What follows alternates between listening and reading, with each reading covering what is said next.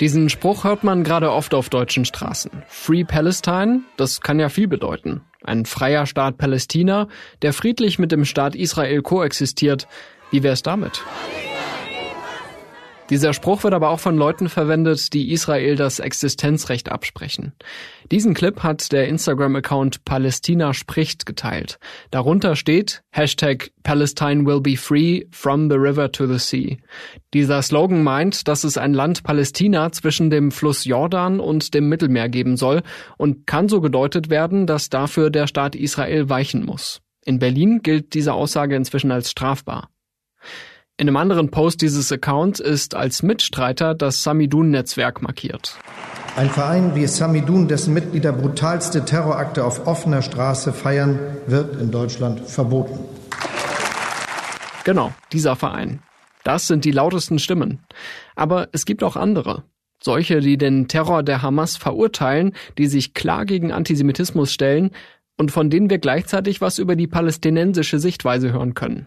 Für mich ist so die Nahost-Session-Time halt eine Ausschreitung im Nahen Osten, die ich erlebe und wo ich automatisch mit reingesogen werde. Klar, das ist halt meine Identität. Das ist Abdul Schein aus Duisburg. Ich bin ein palästinensischstämmiger. Ich bin jemand, der auch vermitteln wollte, immer schon sehr viele Projekte gemacht hat gegen Antisemitismus, für die Erinnerungskultur in Deutschland, aber auch meine palästinensische Perspektive immer wieder reinbringen wollte, vermitteln wollte. Ähm, ja, dass die Menschen sich verständigen, Begegnung schaffen. So und normal wird man da reingezogen. Ich habe mit Abdul Shahin ein langes Gespräch geführt über die Flucht seiner palästinensischen Familie, über Jahre in der Flüchtlingsunterkunft, über Integration und über Antisemitismus.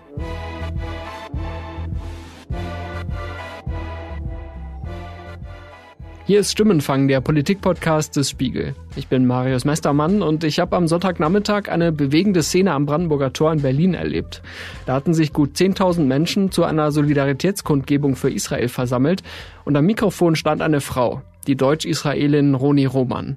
Ihre Schwester, sagte sie, sei am 7. Oktober von der Hamas entführt worden. Und an diesem Tag, am Sonntag, sei der 36. Geburtstag von Jarden Roman. Und dann das.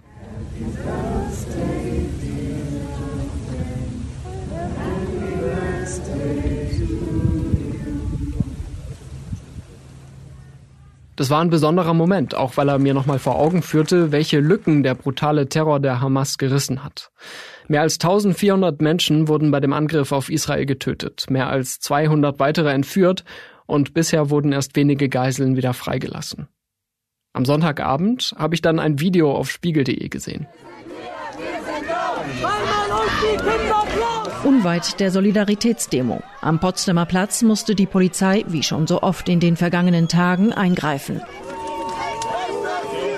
Eine pro-palästinensische Demonstration, die hier zeitgleich stattfinden sollte, war verboten worden. Mit diesen Eindrücken im Kopf bin ich am Montag nach Duisburg gefahren. Mein Name ist Abdulkader Schein. Ich komme aus Duisburg, bin 31 Jahre alt, bin hier aufgewachsen und lebe immer noch hier. Ich treffe Abdul Schein in einem Café in der Duisburger Innenstadt. Er hat den Treffpunkt vorgeschlagen. Der Barista hinter der Theke erkennt ihn. Zweimal Cappuccino mit Hafermilch und wir setzen uns in eine ruhige Ecke.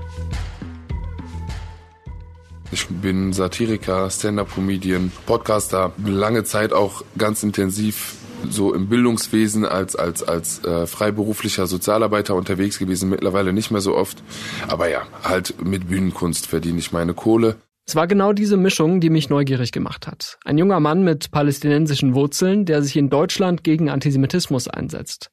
Abdul Schein hat zum Beispiel für das Zentrum für Erinnerungskultur in Duisburg gearbeitet und Führungen zur Nazizeit vor Ort gegeben. Er hat Gedenkvideos gedreht, in denen er über Nazi-Verbrechen aufklärt.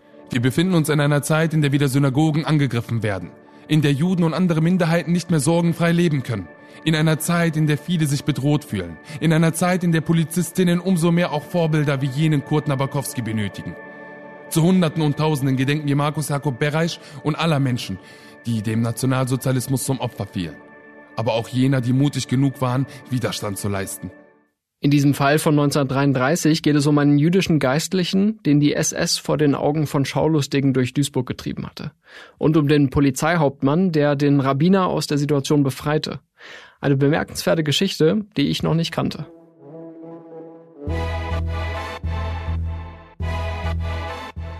Ja, Duisburg macht aus, dass wir äh, eine typische Ruhrgebietsstadt sind, die viel Industrie hatte. Also es baut sich immer weiter ab.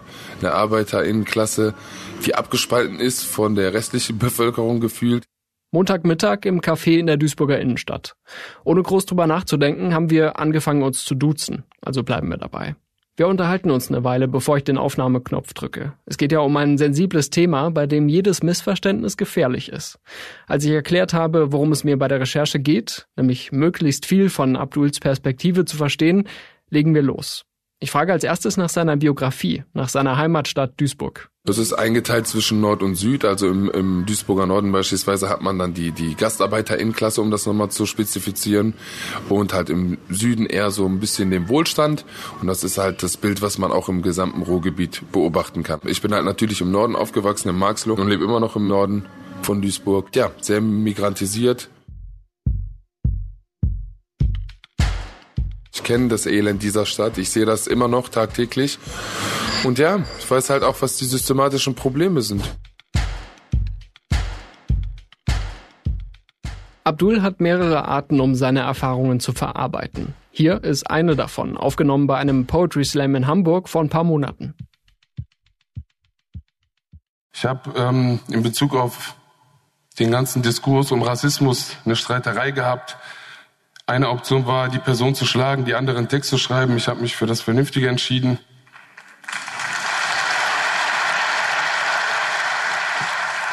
Ich habe beides gemacht.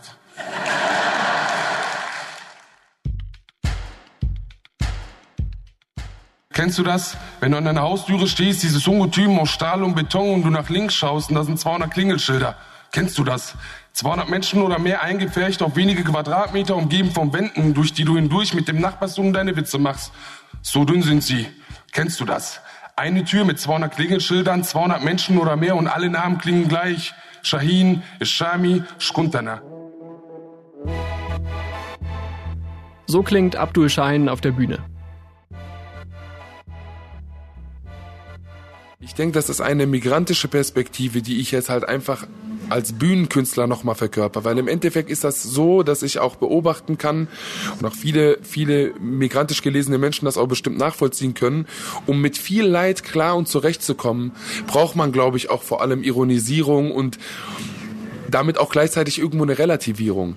Ja, dass man sich halt irgendwie über gewisse Sachen lustig macht, um mit dem Leid und Elend klarzukommen. So, also ne, wie gesagt, wenn ich jetzt tagtäglich damit konfrontiert bin, wie Armut aussieht in Deutschland und wie ähm, Stadtteile und Bezirke verwahrlosen, dann muss ich irgendwo daraus Comedy machen, um damit zurechtzukommen. Das habe ich weit vor der Zeit, wo ich auf Bühnen stand, schon gemacht. Das macht man im Freundeskreis, in der Familie, unter sich, um mit diesem Dilemma fertig zu werden. Es ist halt vor allem in der palästinensischen Perspektive so, dass man natürlich vom Ursprung her die Nakba nimmt, historisch, ne, die Vertreibung der Palästinenser aus dem Land, in den Libanon, Jordanien, Ägypten, also ne, die ganzen arabischen Länder drumherum. Nakba heißt Katastrophe. Sie ist verbunden mit der Entstehung des israelischen Staats. Um es kurz zu machen, zwischen 1947 und 1949 sahen sich mehr als 700.000 Palästinenser gezwungen, das Gebiet zu verlassen. Davor war schon viel passiert. Das britische Mandat für Palästina, die zionistische Bewegung, die Shoah, der Teilungsplan der Vereinten Nationen.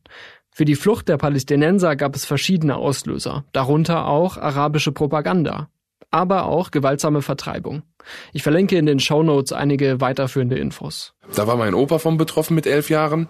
Abdul erzählt, das sei im Mai 1948 gewesen. Sein Großvater habe in Ramla gelebt. Die Palästinenser sagen Ramleh. Eine Stadt im Zentrum des heutigen Israels, nicht weit von Tel Aviv entfernt. Die waren auch Landwirte, wie würde man das heutzutage sagen. Ich benutze aber auch gerne den Begriff des Bauerns. Orangen- und Olivenbäume gab es da ohne Ende. Und ja, bis zu dem Zeitpunkt war das halt das Leben von meinem Opa. Der hat mir immer sehr viel davon erzählt am Telefon. Und ja, mit elf wurde er dann ähm, vertrieben, so. Und dann sind die halt in den Libanon. Also es gab die einen, die von sich aus geflüchtet sind, weil sie Angst hatten, dass es ihnen schlechter geht, weil da eine Vertreibungspropaganda stattgefunden hat. Es gab aber auch gewaltsam Vertriebene. Wie war es bei ihm? Also bei ihm spezifisch war es nicht gewaltsam. Also äh, es war militant, also es gab Waffen, aber es wurde nicht geschossen. Das hat er immer wieder erwähnt und auch betont. Aber natürlich auch mit dem Glauben daran, hey, die Differenzen werden jetzt beiseite gelegt und dann kommen wir wieder zurück. Heißt ja diese, diese, das, die große Tra Traumata-Geschichte bei der palästinensischen Perspektive, dass halt die, genau diese Vertriebenen sich dachten, ja, fünf, sechs Tage und dann sind die Differenzen hier weg, ob militant oder wie auch immer, ne? Und dann können wir wieder in die Heimat so, ne? Und das ist halt nie passiert. So, und das ist halt so eine Sache, ja, das saß auch ganz tief drinne. Ne? Also man merkt das ja auch bei den Leuten, also ne, vor allem bei meiner Elterngeneration merke ich das halt auch voll, voll hart, dass sie halt immer wieder gesagt haben, wir wollten nie flüchten, wir wollten nie weg. Also im Libanon haben die in, in, in Slum-mäßigen Verhältnissen gelebt. So, mein Bruder war irgendwie vor kurzem äh, das erste Mal in Beirut und hat so gesehen, wie unsere Eltern aufgewachsen sind. Der hat das mit Favela verglichen. So, und da habe ich auch zu dem gesagt, ey, wie, ey, kommst du klar, Favela, Alter, der so, ey, schlimmer als Favela. Also diese Armutsviertel in Brasilien. Ja, es ist vorstellt. unglaublich so. Und ich so, ey, krass, so, ne? Ist ja, ist ja ein Dauerzustand seit 75 Jahren. So. Und da war halt nochmal ein paar Mal Bürgerkrieg, ne? Länger als zwei Jahre Frieden kannten meine Eltern an einem Stück nicht. So. Und ja, die sind halt irgendwo glücklich und zufrieden, wenn die in Frieden leben können, ja, aber haben natürlich diese tiefe, tiefe identitäre Krise, so, die wir auch haben. Ne? Du hast jetzt erwähnt, dass du mit deinem Opa zum Beispiel telefoniert hast. Das heißt, der ist nicht mit nach Deutschland gekommen. Nee, nee, nee. Okay. Nee, der wollte auch nie kommen der gesagt, also der, das war immer noch bei dem ganz tief drinne, irgendwann kann ich ja wieder zurück. Also das ist wirklich eine, eine heftige Traumatisierung bei dem. Also ich bin jetzt kein Psychologe, aber man hat das schon gemerkt. Ich habe gesagt, hey, so besuch uns doch mal. So, es muss doch bestimmt eine Möglichkeit geben. Ich habe gesagt, nein, besucht ihr mich. Ja, geht nicht, Opa, ich habe keinen ordentlichen Pass dafür, um dich zu besuchen. So, und dann hat das nicht geklappt. 2014 ist er leider verstorben. Das war für dich noch so eine Art, war das ein Anker in der Region? Also jemand, der dich da, dir da auch einen Bezug zugegeben hat? Oder wie, wie hast du das wahrgenommen? Also mein Opa hat generell in meinem Leben, trotz dessen, dass ich den nie persönlich kennenlernen durfte, eine Riesenrolle gespielt, weil ich halt natürlich in dieser ganzen Flut an Informationen und an Emotionen, vor allem auch bei dem Thema Nahostkonflikt, sehr gerne mit ihm darüber gesprochen habe, weil in meinen Augen war er halt ein Zeitzeuger so. Und er war halt mit elf Jahren natürlich noch ein Kind aber selbst die Perspektive war wichtig für mich. Also ne, aus seiner Perspektive beispielsweise hat er das natürlich als super ungerecht empfunden. So und er hat gesagt, irgendwann wird das aber, irgendwann wird die Gerechtigkeit da sein und wir dürfen dann auch irgendwie wieder zurück und das ist auch unsere Heimat und ja, also ganz tiefe Krise so. Mein Vater ist dann wiederum im Libanon aufgewachsen. So, der ist auch ebenfalls mit der Nakba konfrontiert, weil der lebt im Libanon, was ja nicht die Heimat seiner Familie war. So, er wiederum dann auch äh, geflüchtet nach Deutschland. Das war 1992, erzählt Abdul, zwei Jahre nach dem Ende des Bürgerkriegs im Libanon. Viele palästinensische Flüchtlinge leben dort bis heute am Rande der Gesellschaft. Wirklich willkommen sind sie dort nicht. Abduls Eltern wollten jedenfalls nur noch weg. Und da sind wir dann halt drei Jungs, die hier geboren sind, die hier aufgewachsen sind, mit derselben identitären Krise, mit dem Nährboden der Nakba. Warum ist das jetzt alles passiert? Warum sind wir Menschen dritter oder vierter Klasse, sag ich mal, wegen dieser Nakba? So, das ist so halt so der Nährboden davon. Man ist halt niemand. Eine Rückkehr in die palästinensischen Gebiete, die bleibt für die meisten Palästinenser ein Traum. Diese Heimatlosigkeit kann man anerkennen, ohne das Existenzrecht Israels in Frage zu stellen.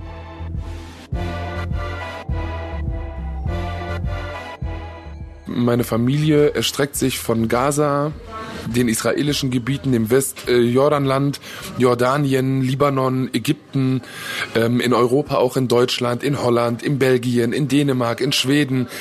Also ne, wir sind jetzt auch nicht die riesige, riesige Familie im Verhältnis an sich, aber wenn ich jetzt wirklich von Mamas Seite, Papas Seite ausgehe, sind die wirklich überall zerstreut. Wie viele Palästinenser heute in Deutschland leben, ist ehrlich gesagt schwer zu sagen. Einige sind staatenlos, andere haben die Staatsbürgerschaft eines Nachbarlands wie Jordanien oder Ägypten. Die Schätzungen reichen von Zehntausenden Palästinensern in Deutschland bis zu mehr als 200.000. Die palästinensische Perspektive ist halt natürlich so, dass man in Deutschland halt als staatenlos gilt mit, die, mit diesem Hintergrund. Und selbst meine Brüder und ich, die allesamt hier geboren sind, hatten dasselbe Problem. Wie viele Geschwister hast du? Zwei jüngere Brüder. Du hast dadurch keine unbefristete Niederlassungserlaubnis. Also ist halt äh, im Idealfall, wenn, wenn richtig gut läuft, eine, drei Jahre befristet. Da muss man immer alle drei Jahre sich die unsägliche Aufgabe machen, da zur Ausländerbehörde zu gehen und die, die ganzen Geschichten zu verlängern. Und man halt, wie gesagt, hier geboren ist, aufgewachsen ist, zur Schule gegangen ist. Und was steht dann im Pass oder im Personalausweis? Da steht XXA. Und dann hat man darunter in Kleingedruck ähm, Staatsangehörigkeit nicht anerkannt, gemäß Konfession 1954. Da hast du so einen riesigen blauen Pass, den haben jetzt auch sehr viele Geflüchtete seit 2015 auch bekommen. Damals hatten wir das noch als Unique Selling Point, meine Brüder und ich, äh, hat man sich wenigstens ein bisschen besonders gefühlt. Aber ist natürlich... Ähm, sehr schwierig, dann irgendwie damit mit der Schulklasse nach London zu fliegen, weil dann steht man da erstmal am Schalter eine Stunde bis zwei, bis geklärt ist, was da abgeht. Das hast du erlebt? Ja, alles. Okay. Also mal ebenso irgendwie mit der Schule eine Klassenfahrt nach Holland oder nach, nach London ist nicht so einfach gewesen. Du hast den ganzen Laden aufgehalten mit dem Pass. Abdul erzählt, er sei inzwischen eingebürgert, seit vier Jahren. Also mit 27, obwohl er in Deutschland geboren wurde. Und um das mal kurz runterzubrechen, im Asylheim zu leben mit einer Familie bedeutet, dass man auf engstem Raum, und ich rede bewusst hier von einem Raum, lebt. Das heißt, bei uns waren das fünf Menschen. Meine Mama, mein Papa, meine Brüder und ich. Fünf Menschen in einem Raum, sieben, acht Jahre. Mit einer identitären Krise, nichts, was anerkannt wird irgendwie. Und das sorgt dann natürlich dafür, dass man schnell lernt, hey, ich habe nichts anderes außer diese Familie.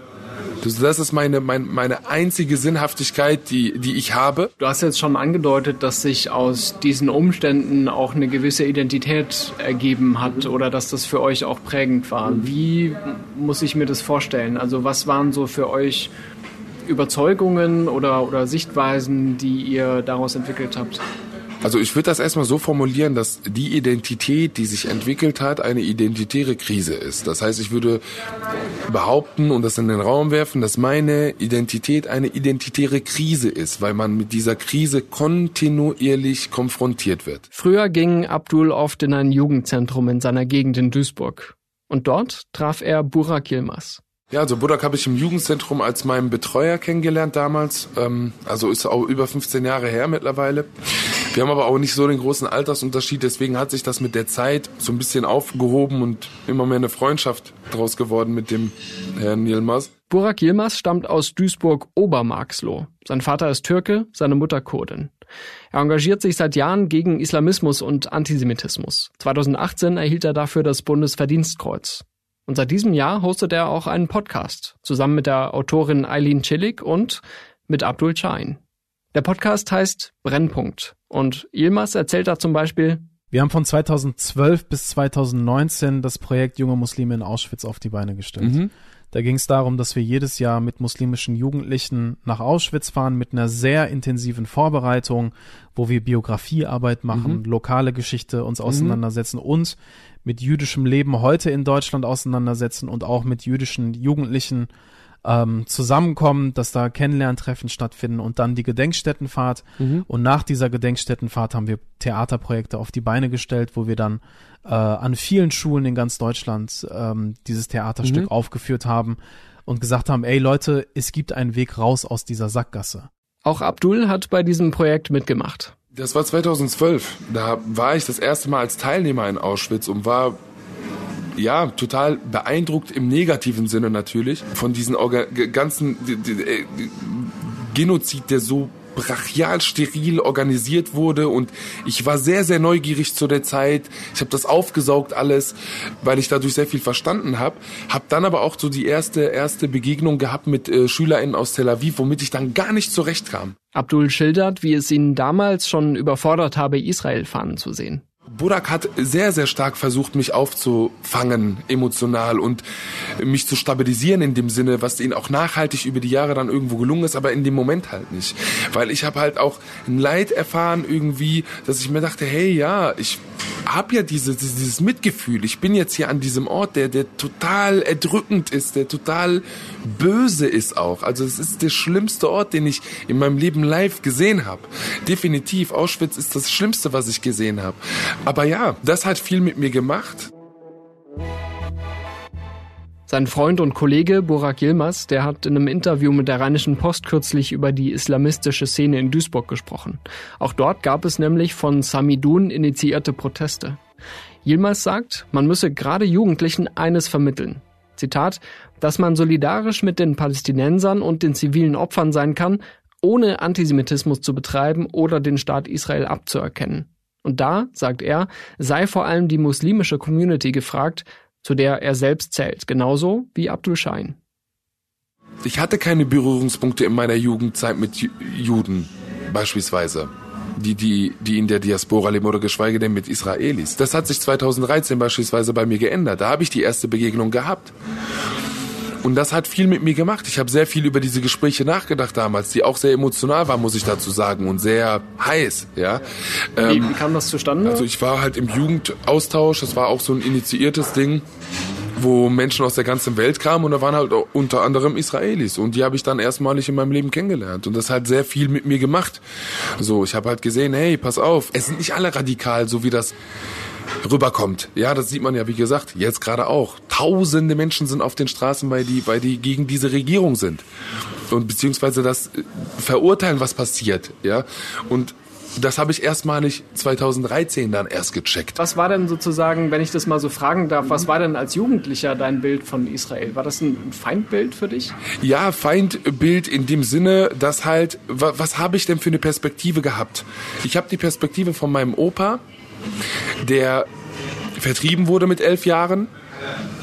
Dann habe ich die Perspektive von meiner Mutter, von meinem Vater, die Bürgerkrieg erlebt haben, auch mit ähm, unter anderem Israel im Land, also im Libanon zu der Zeit, unter anderem. Ganz viel Leid, ganz viel Elend, die riesige Nakba-Traumatisierung, die sich da querbeet durchzieht. Und was hat man denn dann für ein Bild? Was hat man für ein Bild? Also ich weiß nicht, mein Bild war natürlich negativ. Mein Bild war, ey, fuck, so das ist, sorry für, für den Begriff so, aber das ist halt ähm, der Aggressor. Das ist der Aggressor. Der sorgt dafür, das ist ja so weitreichend, das Dilemma. Ist ja nicht so, dass ich hier in Deutschland auf die Welt gekommen bin, in, in, in, Duisburg aufgewachsen bin und gesagt habe, jo geil, ich habe hier ein geiles Leben. Und ja, easy, was in der Vergangenheit war, bleibt in der Vergangenheit. Nein, es hat sich durchgezogen es und hatte Konsequenzen. Durch. Ja. Auch meine Kinder werden gewisse Konflikte haben, wenn ich irgendwann mal Kinder bekommen sollte, die ich auch irgendwo schon kenne. Es zieht sich ja immer noch, es ist ja immer noch allgegenwärtig und präsent. So, und das ist halt ein wichtiger Punkt in meinen Augen so. Aber wie gesagt, ja, äh, klar ist das irgendwie das Bild, dass man sagt, das ist der Aggressor. So. Und man hat dann auch dementsprechend wenig Verständnis dafür, was jetzt irgendwie eine jüdische Position bei dem ganzen Diskurs und der Geschichte ist und was überhaupt der israelische Staat für das jüdische Leben bedeutet. Und diese ganze Perspektive, die kennt man nicht, die will man auch nicht kennen. Weil man halt durchweg Opfer ist, auch selbst in der Diaspora. So, und das ist halt eine Sache, die ist für den deutschen Diskurs auch, wie ich finde, ganz wichtig zu verstehen, dass diese, diese, diese Betroffenheit hier auch bis hierhin sich trägt und auch alltäglich und allgegenwärtig ist. So. Und wenn wir halt für mehr Sensibilisierung sind und uns mehr Sensibilisierung in der migrantischen Community äh, uns die halt wünschen und ähm, auch was dafür tun müssen, dann müssen wir diese Hintergründe und diesen, diesen Nährboden auch verstehen und denen auch eine Bühne geben können. Du warst ja mit Sicherheit in der Schule, so wie eigentlich alle deutschen Schüler, mit der Geschichte des Holocaust auch konfrontiert, mhm. oder? Richtig. Also hat das dann in dir was verändert, ausgelöst?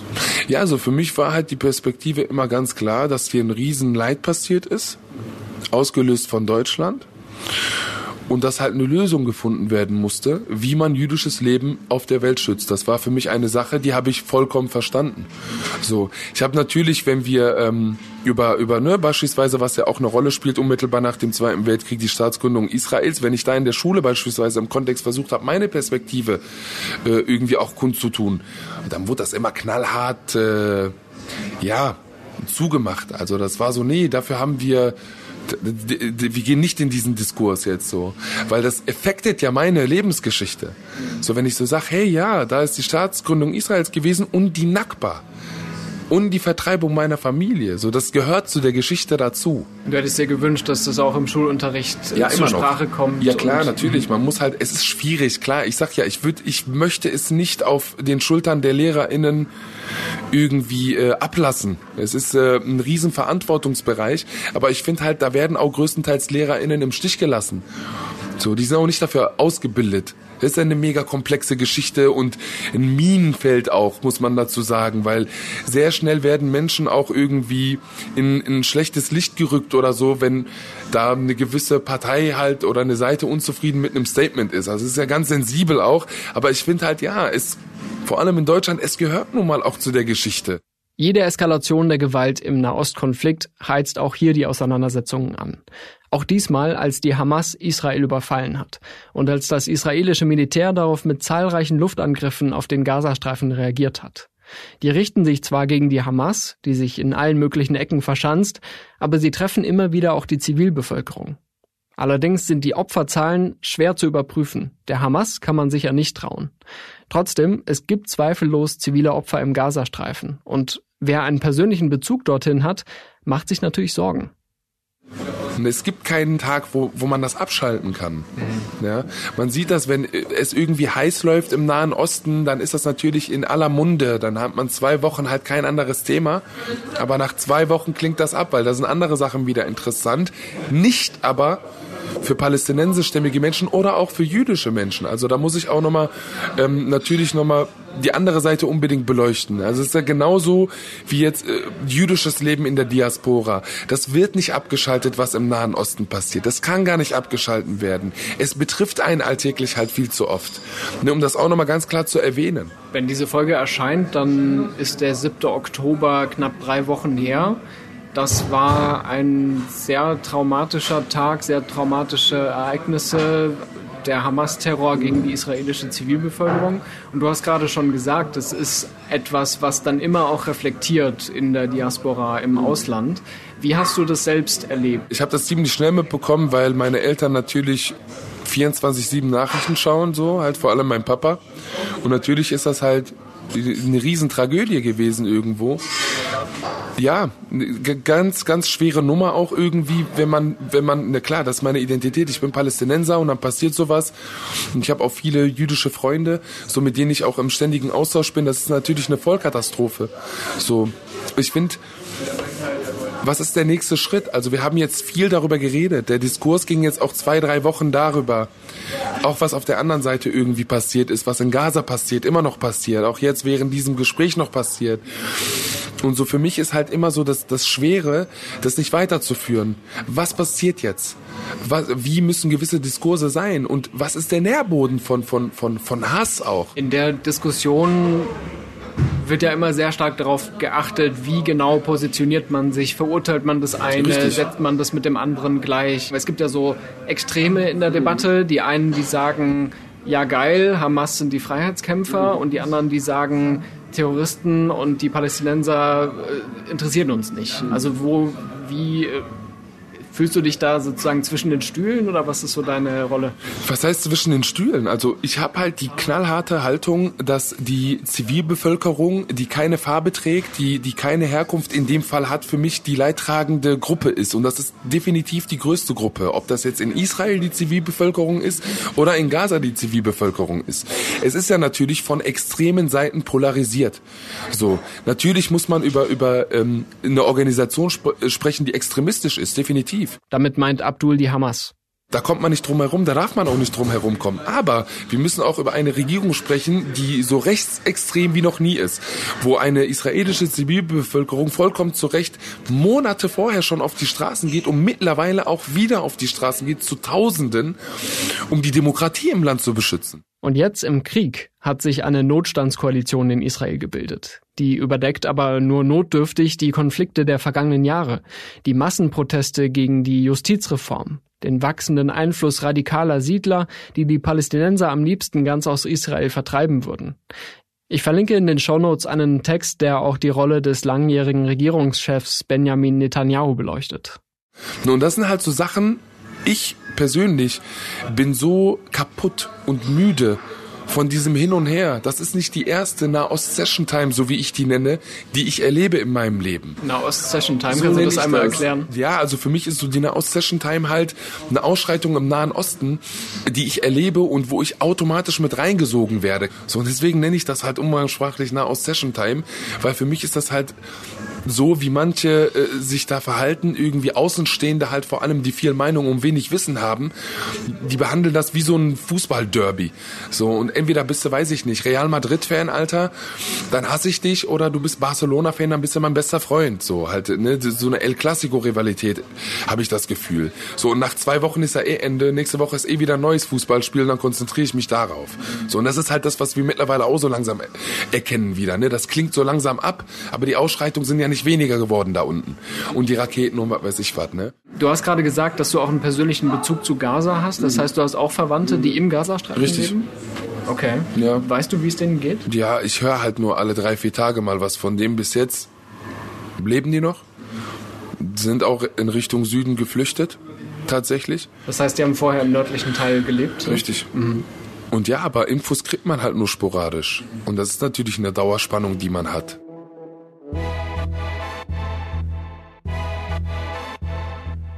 Das erleben auch meine Kolleginnen und Kollegen beim Spiegel. Sie berichten natürlich über das, was im Gazastreifen passiert, aber es ist eine Herausforderung, an verlässliche Infos zu kommen. Die Menschen dort sind schwer zu erreichen, es fehlen Strom und Internet. Dennoch hält unser Team Kontakt mit einigen Personen vor Ort und was die erzählen, das gibt es seit kurzem in einem Podcast-Spezial zu hören. Ich setze einen Link in den Show Notes.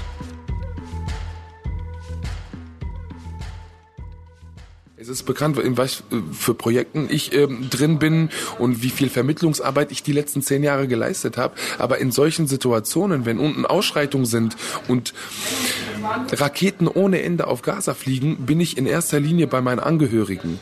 So. Und hoffe einfach, dass nichts Schlimmes passiert und es sterben eh schon viel zu viele Menschen.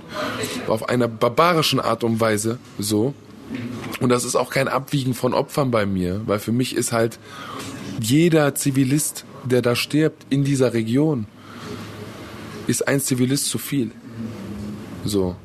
Und ich habe auch durchweg das Gefühl und auch die vollste Überzeugung, dass die Extremen sich im Nahen Osten lieben, weil die sich gegenseitig brauchen, um diese Politik oder Agenda zu fahren, ob das auch nur eine Organisation ist, tatsächlich mit äh, extremistischen Aktionen, die gemacht werden, die brauchen sich gegenseitig. Um nochmal das ganz konkret und zweifelsfrei zu machen, auch für Leute, die dich noch nicht kennen, die deine Arbeit noch nicht kennen, dass du schon klar verurteilst, was von Seiten der Hamas passiert mhm. und dass du auf der anderen Seite aber auch kritisch gegenüber der israelischen Regierung bist. Habe ich das so richtig verstanden? Ja, ich verurteile beides, um das äh, äh, scharf zu machen.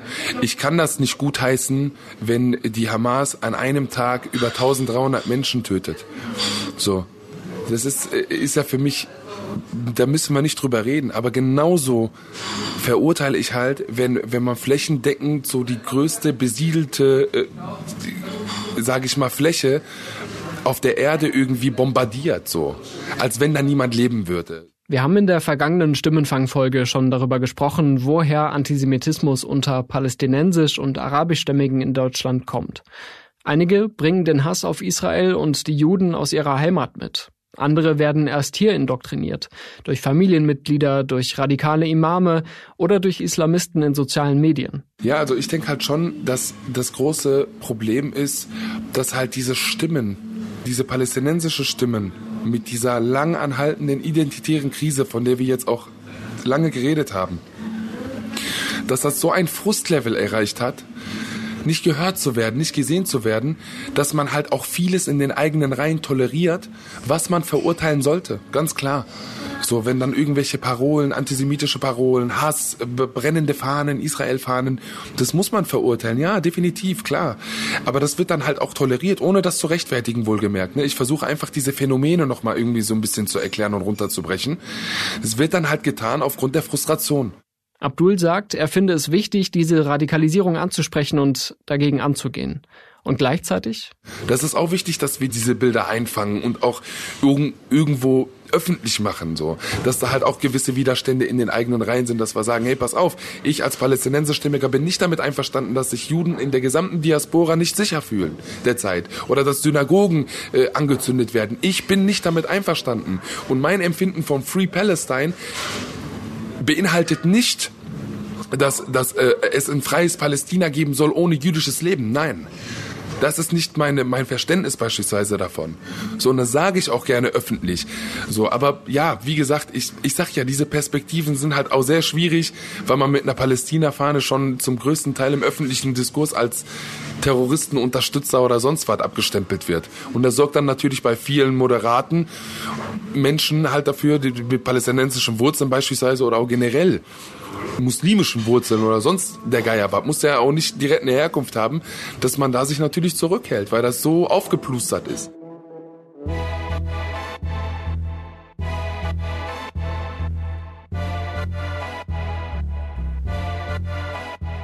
Abdul stört sich daran, dass Palästina-Fahnen und die Kufia, der sogenannte Palästinenserschal, in Verruf geraten sind.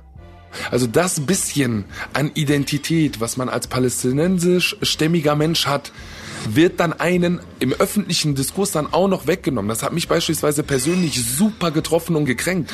Wir haben halt nun mal zum Glück die Demokratie und Versammlungsfreiheit etc. Und das ist keine, also die Palästina-Fahne ist keine Terrororganisation oder steht für eine Terrororganisation. Das ist viel mehr als das. Das ist das letzte an Identität, was palästinensisch-Stämmige haben, was Menschen auch in der Diaspora vor allem haben.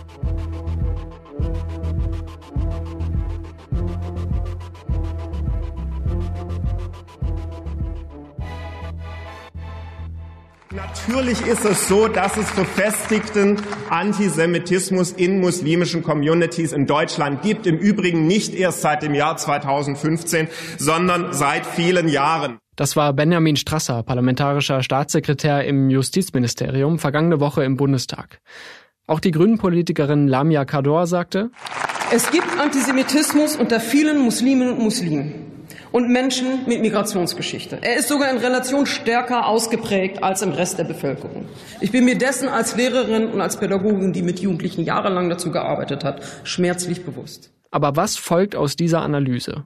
Die CDU-Politikerin Gitta Konnemann sagte, Dazu gehört das Eingeständnis, unsere Migrationspolitik ist gescheitert. Wir haben Menschen aufgenommen, ohne ihnen klar und deutlich zu sagen, was wir von ihnen erwarten. Wir müssen wehrhafter werden, und das geht nur über das Staatsangehörigkeitsrecht. Das Bekenntnis zur Existenz Israels muss zwingende Einbürgerungsvoraussetzung werden. Bisher gibt es schon eine Regelung, dass nicht eingebürgert werden kann, wer wegen antisemitischer Straftaten verurteilt wurde.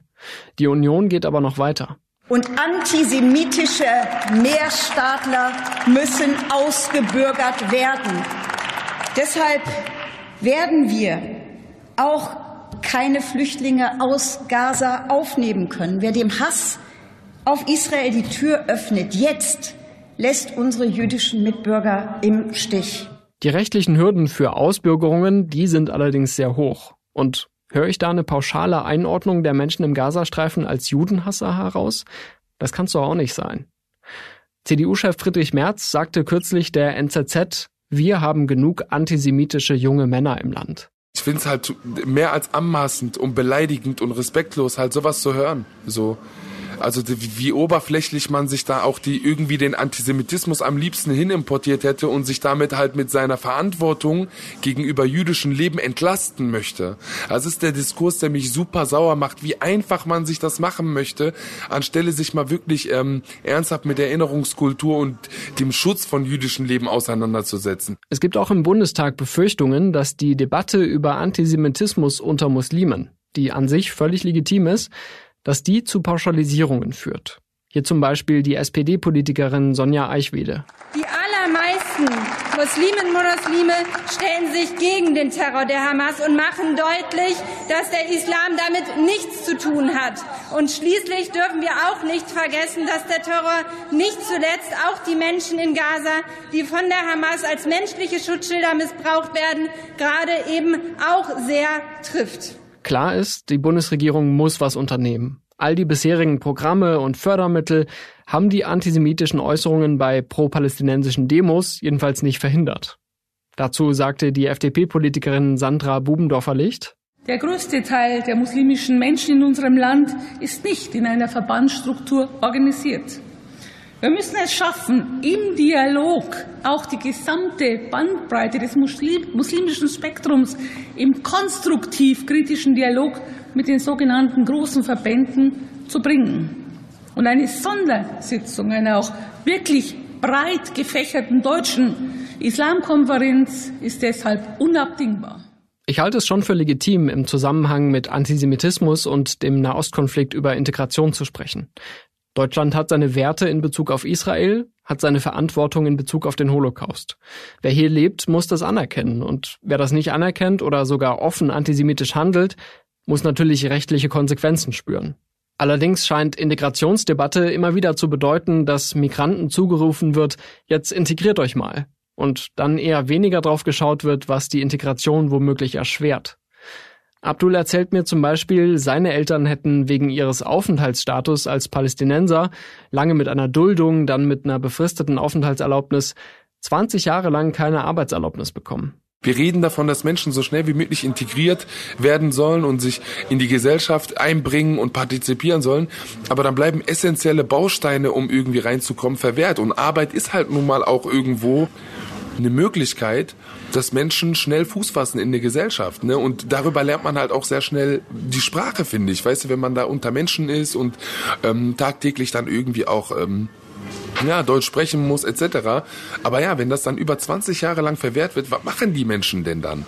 So, da sind dann halt auch zum Teil junge Menschen gewesen. Mein Vater war zu dem Zeitpunkt, als der, als der äh, mit meiner Mutter dann geflüchtet ist, war der 27 Jahre alt.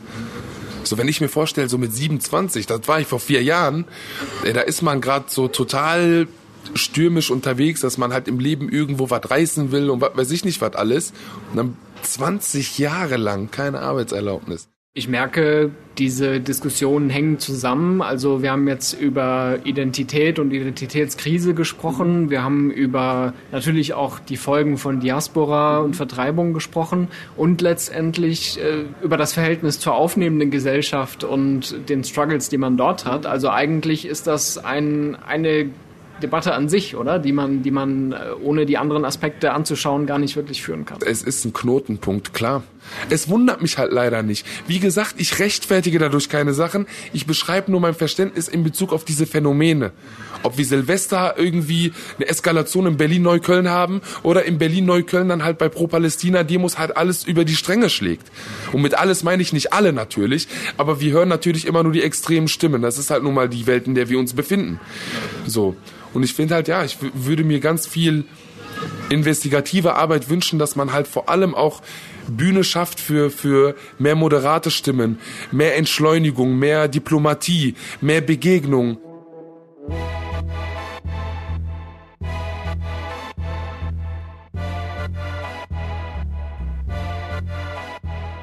Antisemitismus darf man nie kleinreden oder relativieren. Da gibt es kein Ja, aber. Da gibt es keine Rechtfertigung.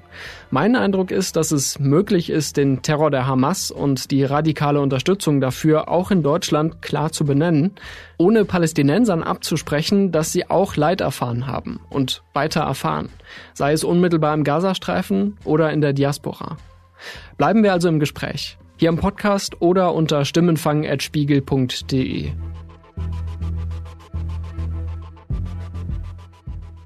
Und das hier war Stimmenfang, der Politikpodcast des Spiegel. Ich bin Marius Mestermann und ich bedanke mich für den redaktionellen Support bei Olaf Häuser und für die Mischung dieser Folge bei Philipp Fackler. Wir hören uns hier sehr bald wieder. Es ist ja immer genug los.